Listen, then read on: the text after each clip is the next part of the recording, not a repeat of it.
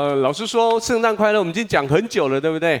我从小就会讲圣诞快乐。我小时候会讲圣诞快乐的英文版呢。我很小，四岁、三岁我就讲英文呢，讲英文。那时候我们的圣诞快乐叫 Merry Christmas，来跟我讲一次 Merry Christmas。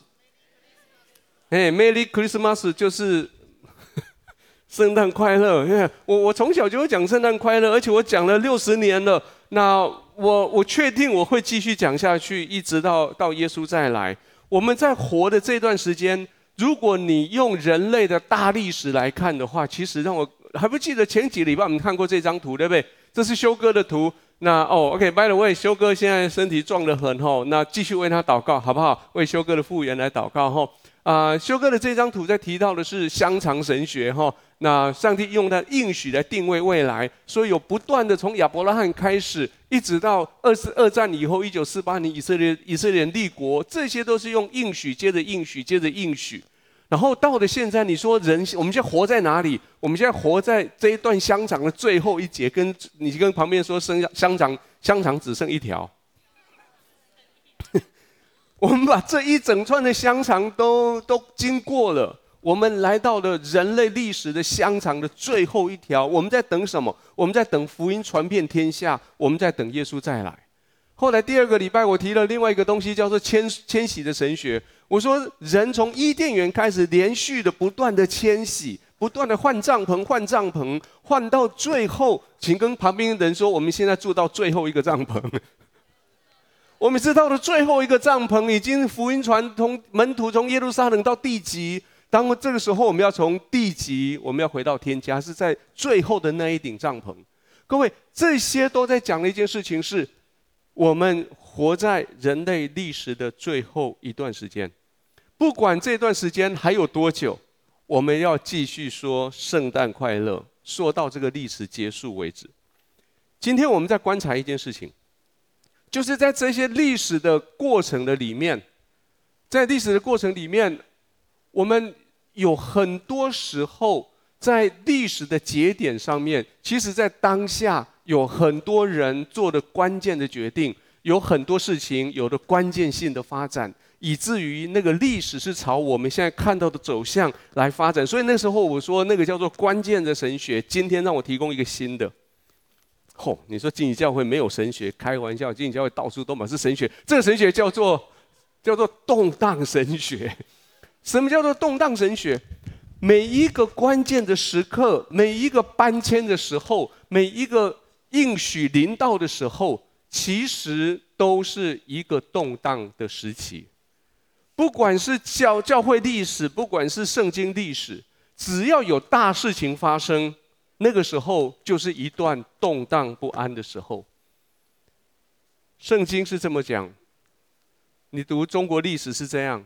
你读世界的历史是这样，你读台湾的历史都是这样。人类的历史其实也就是一些动荡不安的历史。那让我们把时间再说到你自己身上，就算你自己个人的身上，你想想看，你的生活里面每一次你大改变的时候，就是你要往前走的时候，对吗？每一次你有大动荡的时候，就是你的生命往前走的时候，对吗？多少人跟我一样，期中考考完八科当七科，然后你决定好好读书的，有吗？你们都 OK OK，谢谢谢谢。我以为只有我八科当七科呢。你什么时候你会开始好好的的想要好好的读书？就是一个考试考考败了以后。什么时候你会好好的想要打扮自己，把自己弄漂亮一点，弄帅一点？就是你被男朋友或女朋友的时候，对吗？生命里面有很多时刻，你看起来像是一个糟糟糟糕的事情，一个压力事件，可是那个时刻，你的生命就进入一个改变。例如考试之前，各式各样的大大小小的考试；例如毕了业。毕业的时候，其实每次我看到人家就参加毕业典礼，我都替他很难过，因为那是他快乐的最后一天，对不对？对吼，你知道毕业典礼有个传统吗？一个传统是把帽子这样丢到天上去吗？有吗？我不知道你们学校做这样的事情吗？你知道那个是什么意思呢？你帽子丢上去以后，有谁找回你原来的帽子？我问你，没有啊，这到到处都是帽子，随便拿一顶，对吗？那个是把你的大学生活就丢了，你不知道接下来你要怎么办。那是个大动荡的时候，换工作的时候大动荡，搬家，家人的离开，家中有新生儿，甚至你换的新手机都是一个大动荡。有谁换的手机结果烂都资料都不见了？有谁换的手机所有里面的东西都不见了？最近我发生这件事情。各位，这你说那是快乐的事情吗？是啊，我花了好多时间去挑手机，我找了一个新手机，结果我的手机都不见了。我今天下午在办公室里面做了另外一件事情，我的电脑已经大概八年，已经电脑。后来我发现，我本来以为我的打字速度嚯突飞猛进，因为我的我的电脑已经跟不上我的打字速度，你知道吗？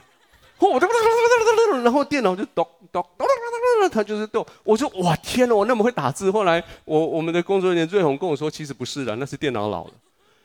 所以我今天换了一个新的电脑。我今天一整个下午，我要把旧电脑的东西搬到这边新电脑。那当刚刚我要出来的时候，我迟到了，因为我发现有些东西不见了。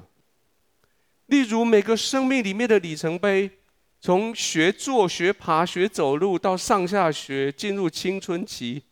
开始交男朋友、交女朋友，开始跟男朋友、女朋友分手，开始交新的男朋友、女朋友，开始又跟刚交的新男朋友、女朋友分手，一直到最后有一个人终于稳定下来，你就筹组了一个很伟大的求婚仪式，然后他答应了跟你结婚，然后你们生小孩，你们成年，你们中年，你们更年。哎呀，到最后你退休，到时候你老年，到最后你死亡。各位，每一个阶段都是你的生命里面很重要的节点，都是动荡的。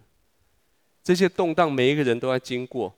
有些人在动荡的时候就失去了方向，因为他没有抓住机会；有些人在动荡的时候就抓住机会，他成功的走在那个动荡。好久以前，我听过一个故事。说在瑞士曾经有一次瑞士世界钟表大展，那我想是大概是五十年前、六十年前的事情了。那钟表大展的时候，各家钟表商都把他们最棒的，那时候还没有所谓的石英表，没有电子表，就是那种机械表都拿出来。那时候有一家日本公司叫做卡西欧，卡西欧我不知道他们哪来的那个大勇气，他们到人家瑞士钟表世界大展去展出他们的。电子表，各位，你有看过最早期的电子表吗？早期电子表是黑色荧幕，黑色背面是红色的红色的字，而红色的字就是现在你看到像那种数字中那种，你如果你仔细看会看到八，然后就是一的时候就是亮这里，二的时候是亮那样，然后它就是一直在那边变换颜色，变换那个数字。当他们把这样子电子表秀出来的时候，每一家厂商都笑他。这啥东西？这不是钟表，你来干什么？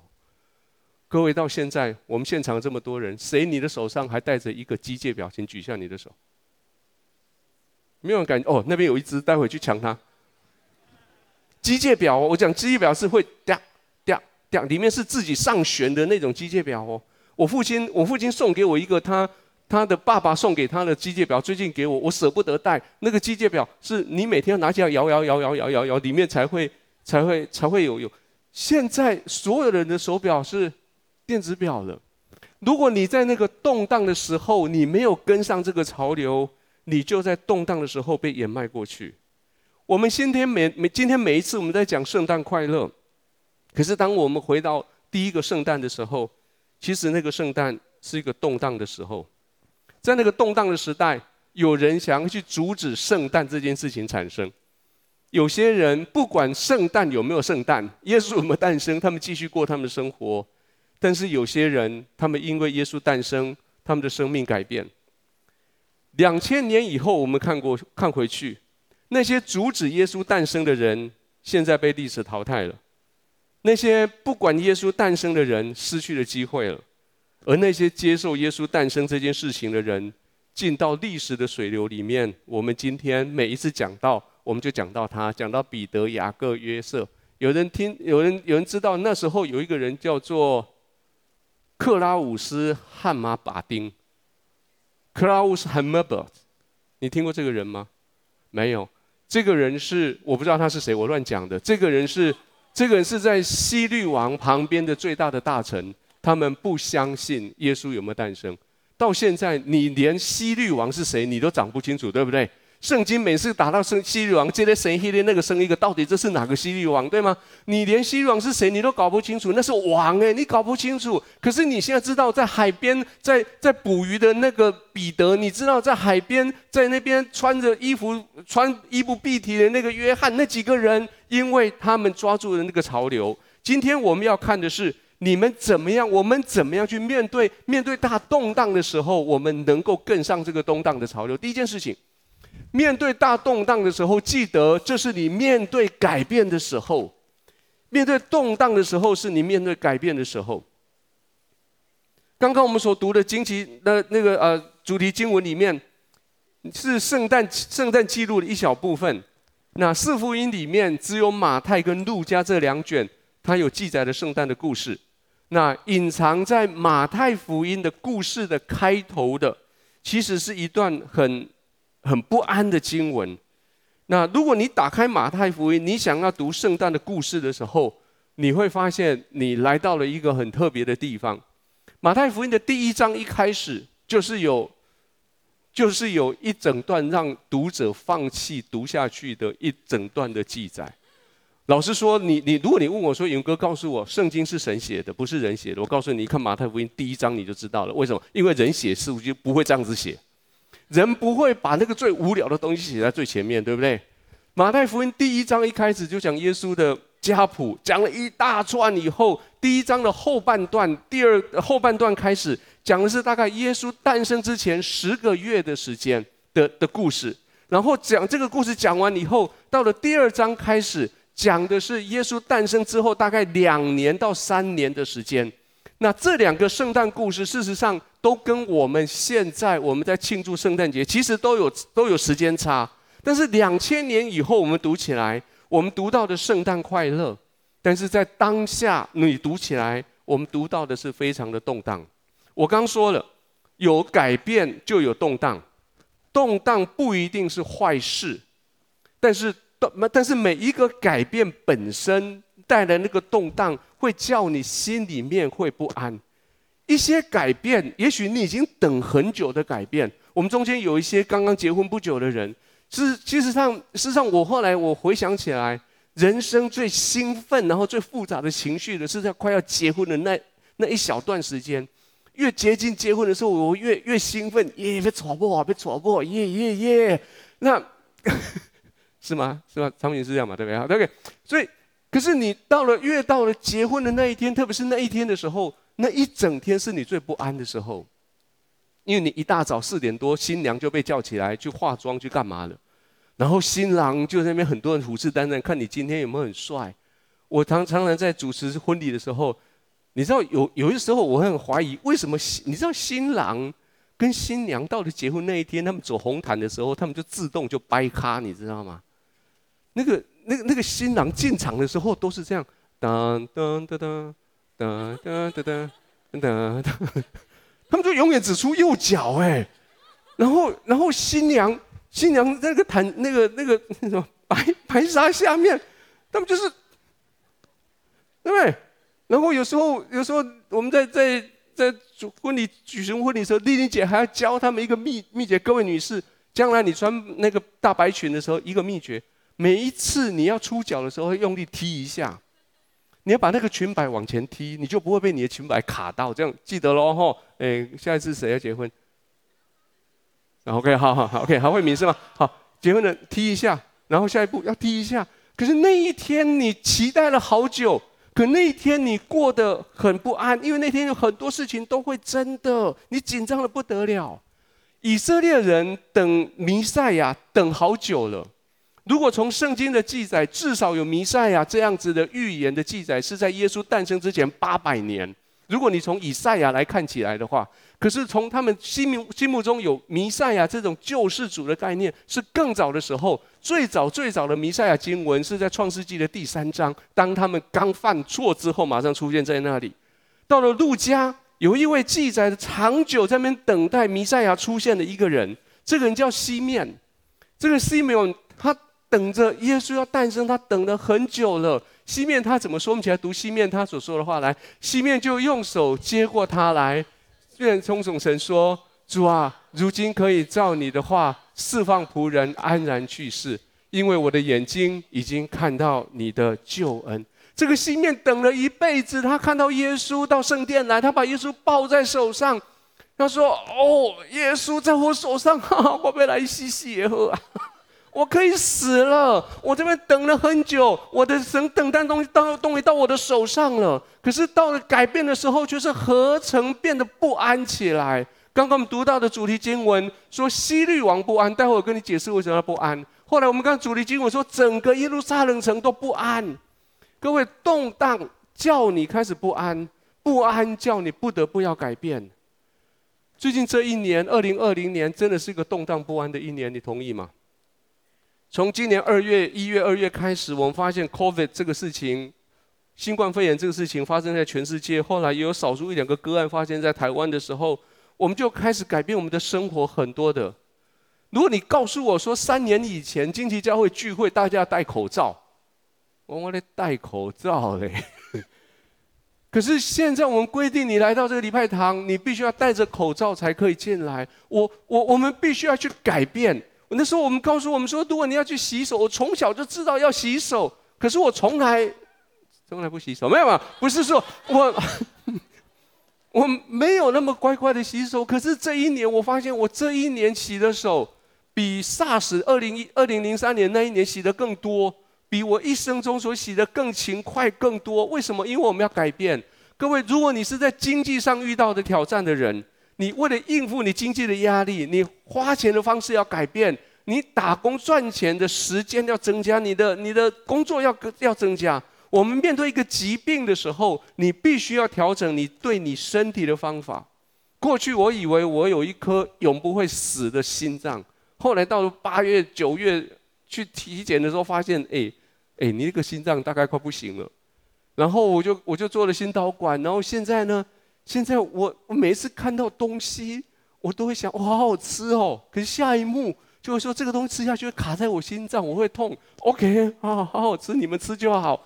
我我改变了我的吃饭的吃东西的的态度，我改变了我对我走路的速度，我改变了我做事情的方法，我甚至我甚至改变了我对我生命以后要怎么做的这些的这些的想法。我开始才发现，哦。原来，当一个震荡发生在我生命里面的时候，不是只有我这一颗心脏去接受一个手术，然后它就继续跳就好了。不，我的全身，我所有的态度，我要跟着改变。各位，针对你的生命，在圣诞节的时候，你也要改变。你必须要处理态度的方法、时间的方法、生命价值的看法。每一年圣诞节。如果有机会，我讲圣诞节的信息，我一定会讲这件事情。我说，圣诞节不是一个欢乐的时候，圣诞节是开始改变的时候。希律王他拒绝改变，他想用杀死那些婴孩的方法阻止圣诞节发生，结果他被他被历史给淘汰。玛利亚跟约瑟他们愿意改变，神借着他们使圣诞节变成可能。耶路撒冷城通城的人。其实到后来你会发现，三十年以后，当耶稣出现在耶路撒冷的时候，耶路撒冷的城百分之九十以上不愿意改变，他们只愿意跟着耶稣，有得吃，有有有的神迹可以看。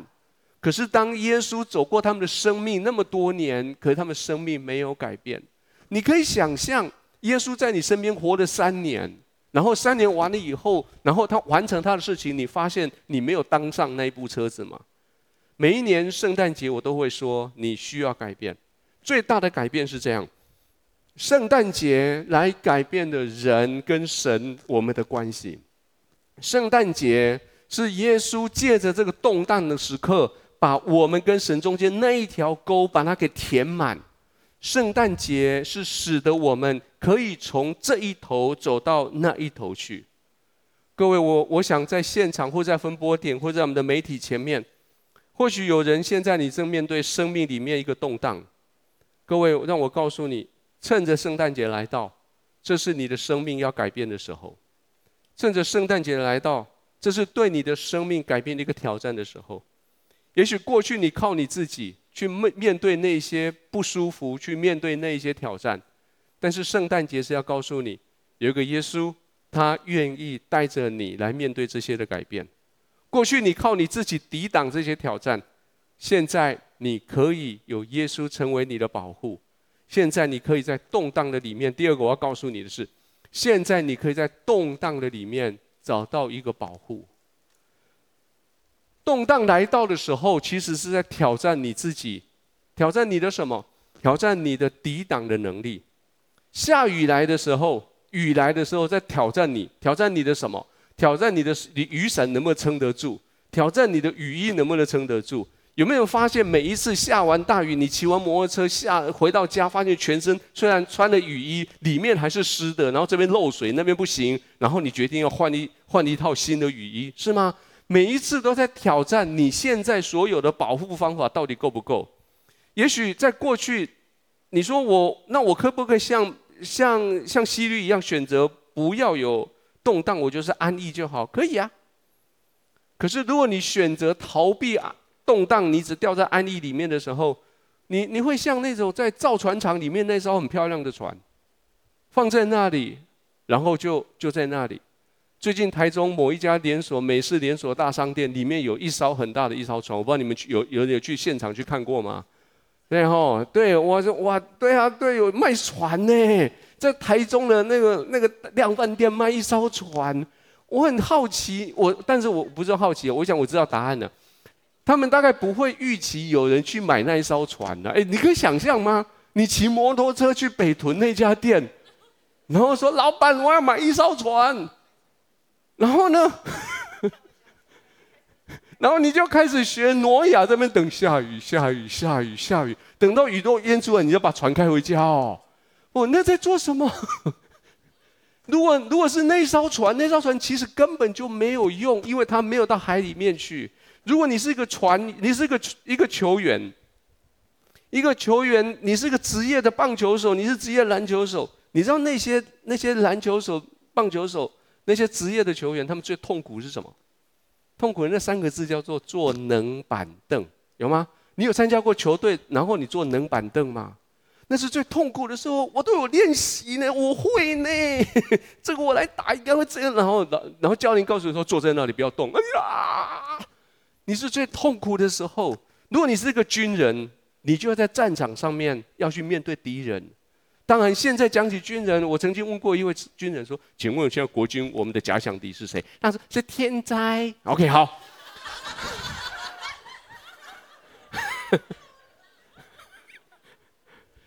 如果你训练一个国家的军队只为来抵抗天灾，各位，这不是我们训练我们的我们的军人被训练的过程。今刚刚要来之前，我跟一位一位职业军人讲话，这职业军人会长说：“宇文哥，你放心。”中华民国国军不管对方都不可以讲，因为在录音。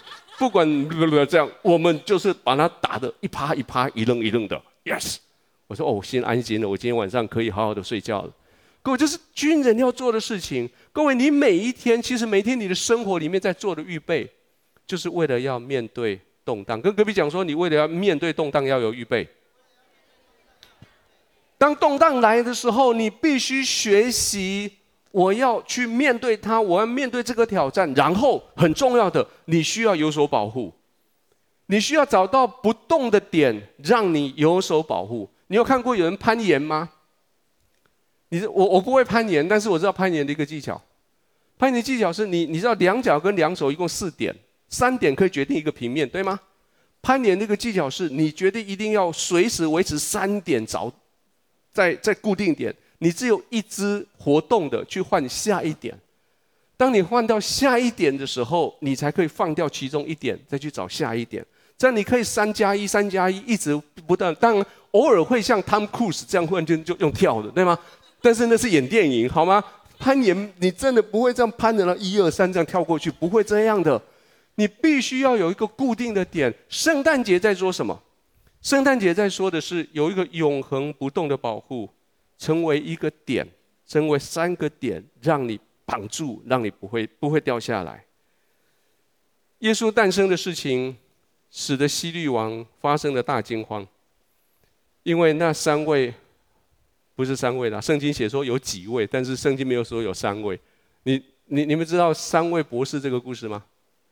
那圣经从来没有写说有三个博士，圣经只有写说他们三个，他们不是三个，他们几个带了三件礼物来，就是黄金、乳香、没药。那为什么后来变成三个呢？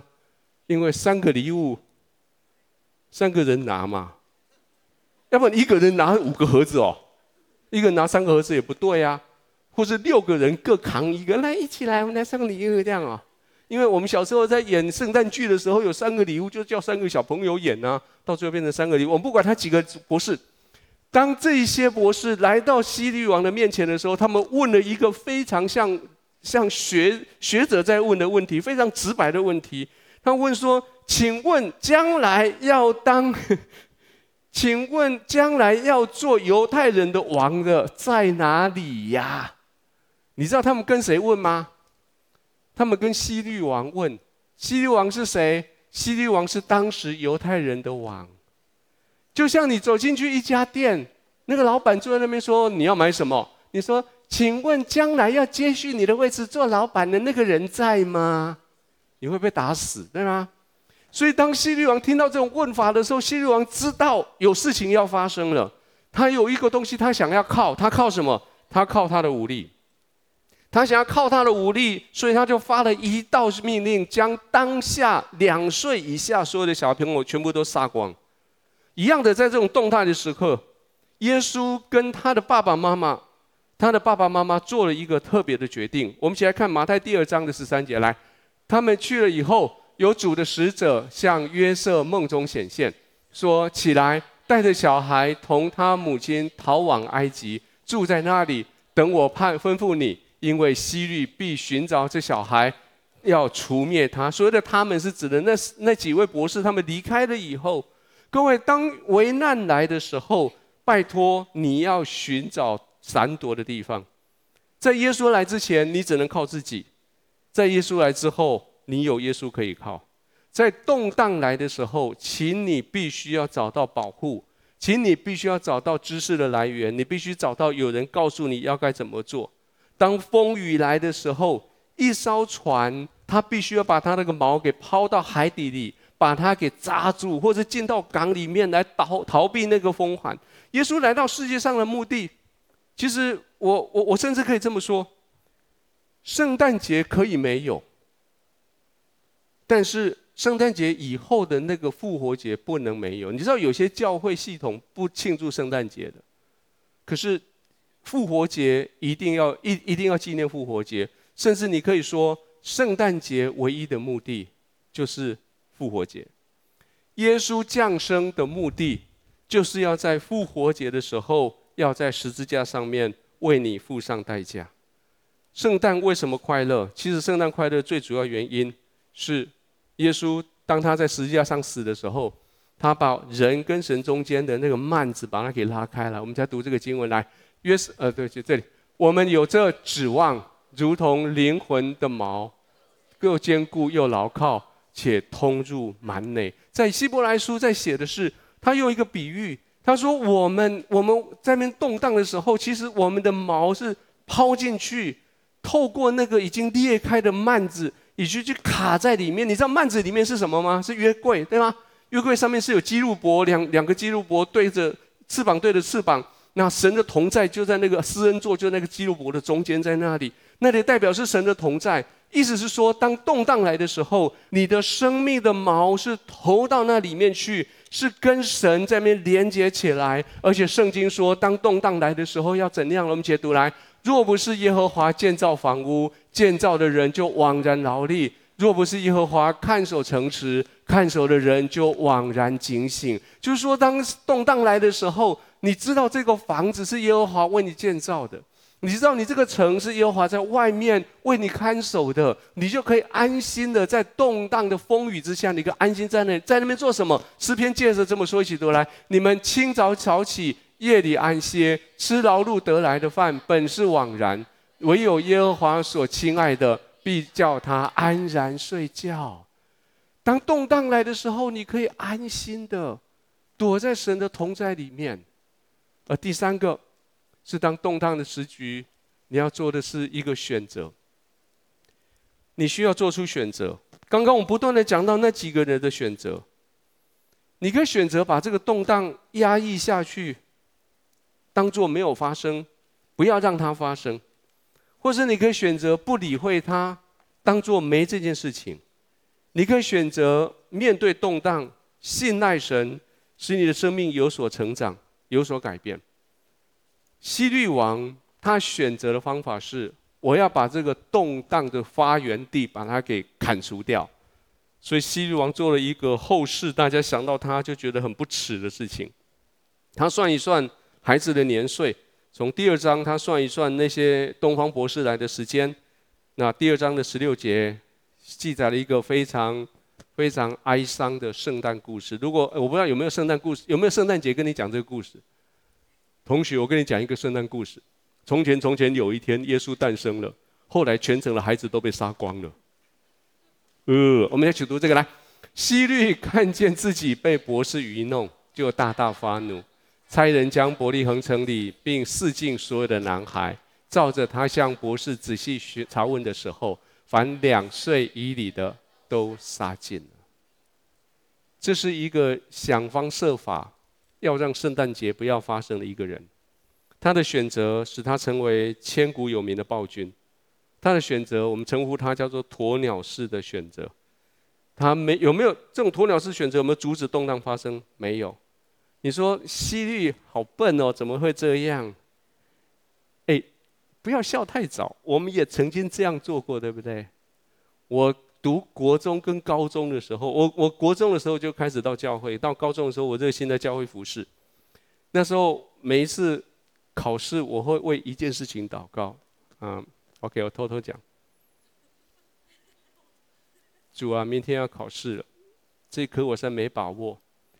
今天晚上教务教育我们的教务处如果火灾，我们就不用考了。真的哎，我真的做这种祷告哎。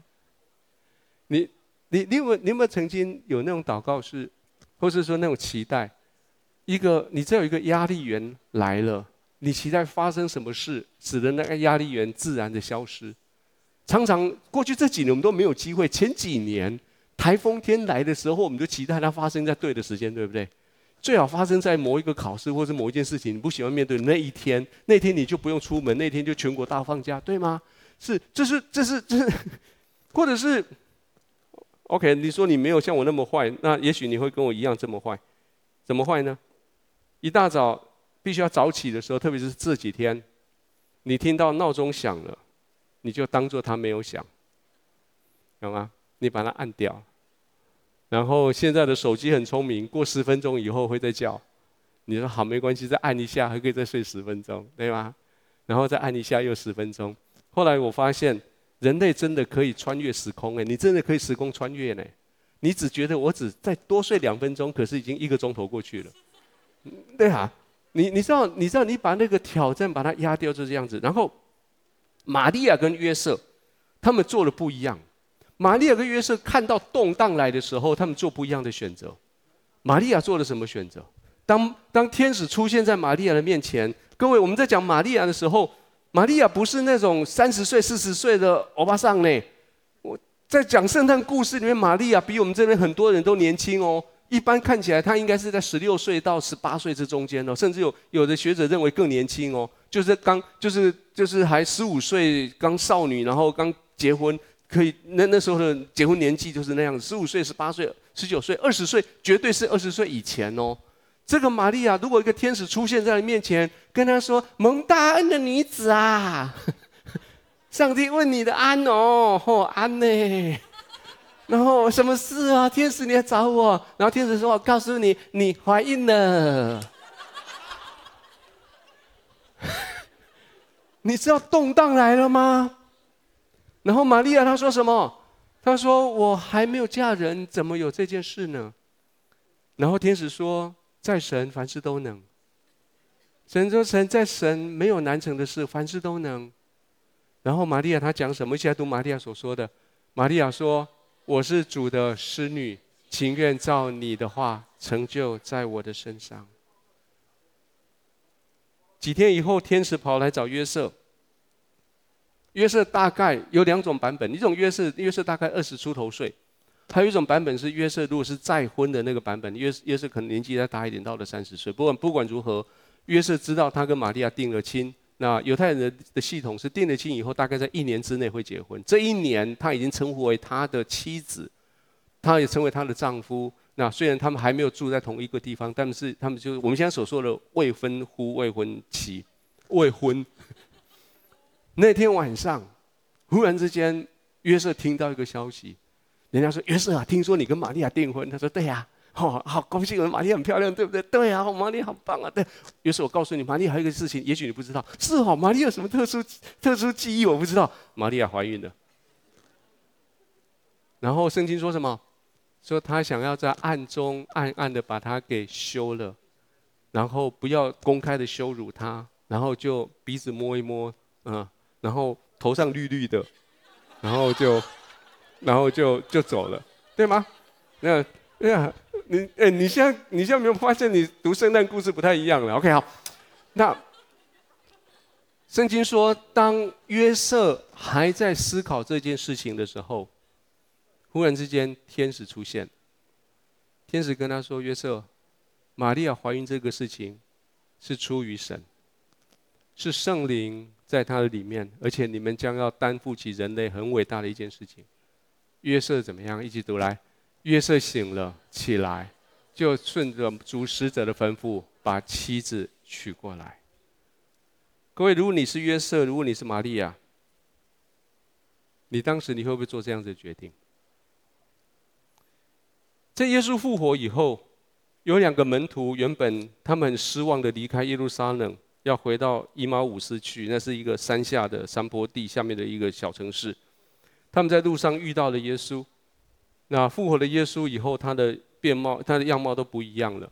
所以沿路下来，耶稣也很有趣。耶稣不不不出现在面前，说：“哒哒，我是耶稣。”哦，by the way，你知道那个耶稣从从坟墓里面出来讲的第一句话是什么吗？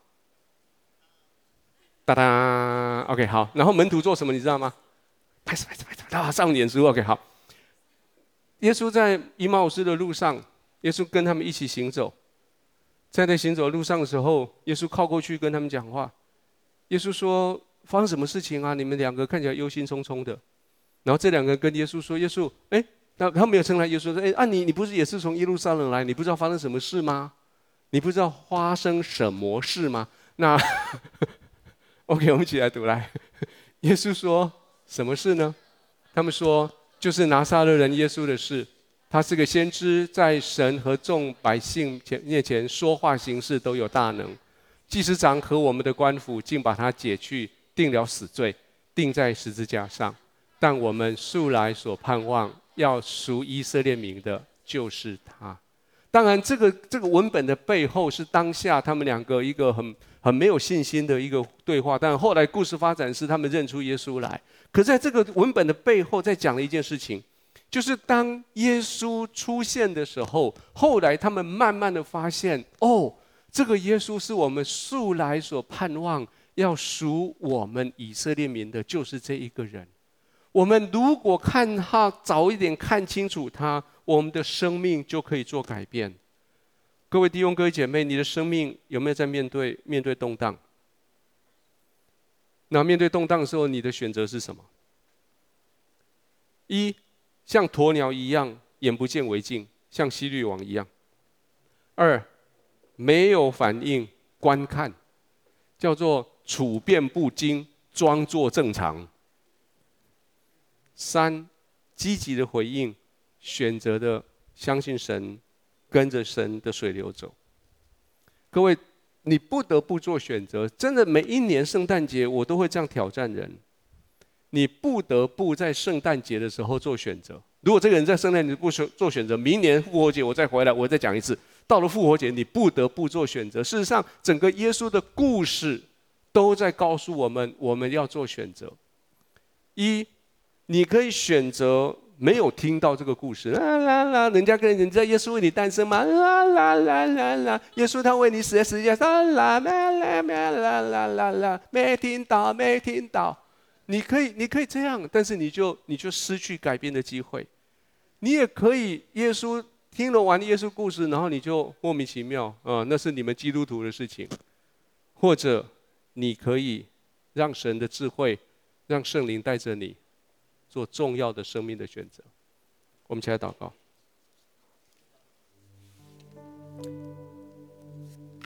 今天晚上祷告的时候，我特别第一群组，我要为一组很特别的人祷告。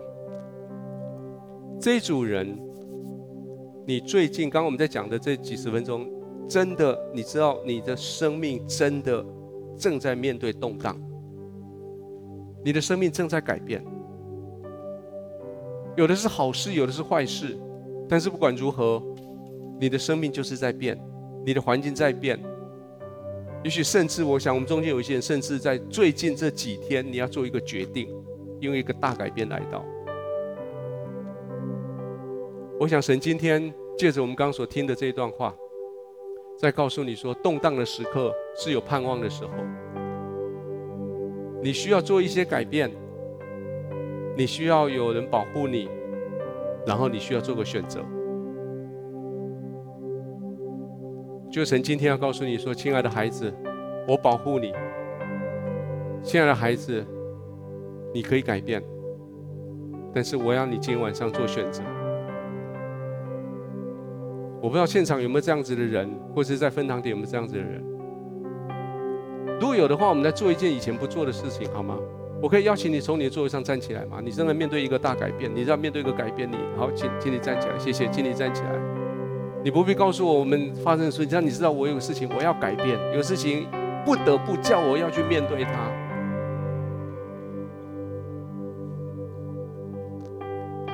亲爱的天父，我为这一群站起来的弟兄姐妹，还有在分堂点、在各个媒体之前，现在为了这件事情站起来的弟兄姐妹来祷告。主，谢谢你带领他们的生命来到一个层面，有一个挑战、动荡在他们的前面等着他。主，谢谢你在圣诞节的时候，你的信息告诉他们说，面对挑战的时候你不孤单，面对挑战的时候你有保护，面对挑战的时候你将要做极大的改变，而且是生命变得更好的改变。而面对挑战的时候，你要选择主。当他们选择信靠你的时候，主，你就将生命最美好的果实放在他们的里面。主，我谢谢你。我邀请还站着的人继续站着。我没有哪一位，你今天你第一次到教会来，或是你到我们的分堂点，或是你，你长久以来，你总觉得你自己。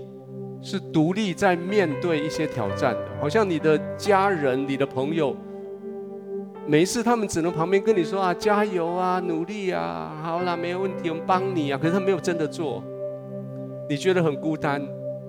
你说今年的圣诞节，我不要这样子自己在孤单的过，我需要，我要，我要一个神来帮助我，而且我也不要再凭着我自己的能力。去去做所有所有的事情了。我我要有一个可以依靠的地方，我要我的城墙有人帮我看守，我要我的房屋有神为我建造。如果这是你，不管你你第一次到教会来，或是你在教会有一段时间，我要邀请你站起来，但是先不要动。你站起来以后，我们会来做一个决志的祷告。我要我要邀请你把你的生命主权交给神。如果你愿意的话，我邀请你从座位上站起来，好吗？把你的生命的主权，我要交给神。我邀请你从座位上站起来，可以吗？谢谢你，谢谢，谢谢请站起来，谢谢你，不容易，但是我我邀请你站起来，好吗？为你自己站起来。我每个眼睛都闭上，我们不会看到你谁是站起来。好，我们一起来祷告了。我们请你跟我跟着我一句一句的祷告。如果你现在还是坐着，你也可以跟我做这个祷告，没有问题。今天我一直祷告说：亲爱的耶稣，现在我愿意将我的生命交在你的手里。请你进到我的生命里面来，做我的主人，做我的救主，带领我面对生命的改变。我不要自己一个人独自去面对挑战。